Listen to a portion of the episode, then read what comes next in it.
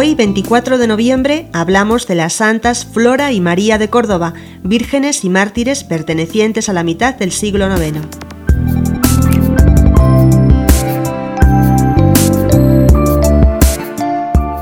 Santa Flora era cordobesa, huérfana de un padre musulmán y educada por una madre cristiana, de tal modo que, niña aún, se alejó de todas las vanidades del siglo, según cuenta su biógrafo San Eulogio, que la conoció. El fanatismo de su hermano mayor la condujo a presencia del cadí, quien la hizo azotar sin conseguir que renegara de su fe en Jesucristo. En cuanto a Santa María, sus padres eran cristianos y se habían retirado a un pueblo de las montañas cordobesas con sus dos hijos, ella y Balabonso. Este fue confiado a un sacerdote para que le educase en un monasterio, y María entró en el cenobio de Cuteclara.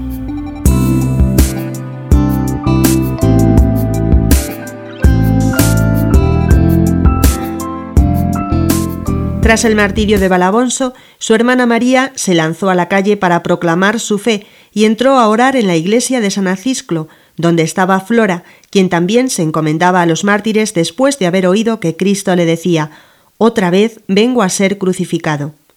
Las dos doncellas se dieron el beso de la paz, se descubrieron una a otra su propósito y se juraron amistad indisoluble y no separarse por ninguna causa hasta que las dos fueran a reunirse en el cielo.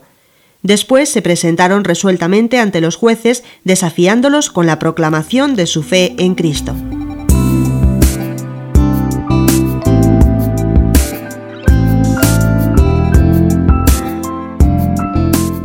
De los calabozos de la prisión, donde las mezclaron con prostitutas, las sacaron para conducirlas al lugar del martirio.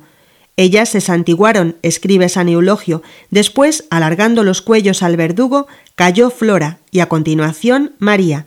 Sus sagrados cuerpos quedaron expuestos allí para pasto de los perros y de las aves, y un día después los arrojaron al Guadalquivir. Sus santas cabezas se conservan en la Basílica del Mártir San Acisclo. Allí el pueblo cristiano siente visiblemente su protección.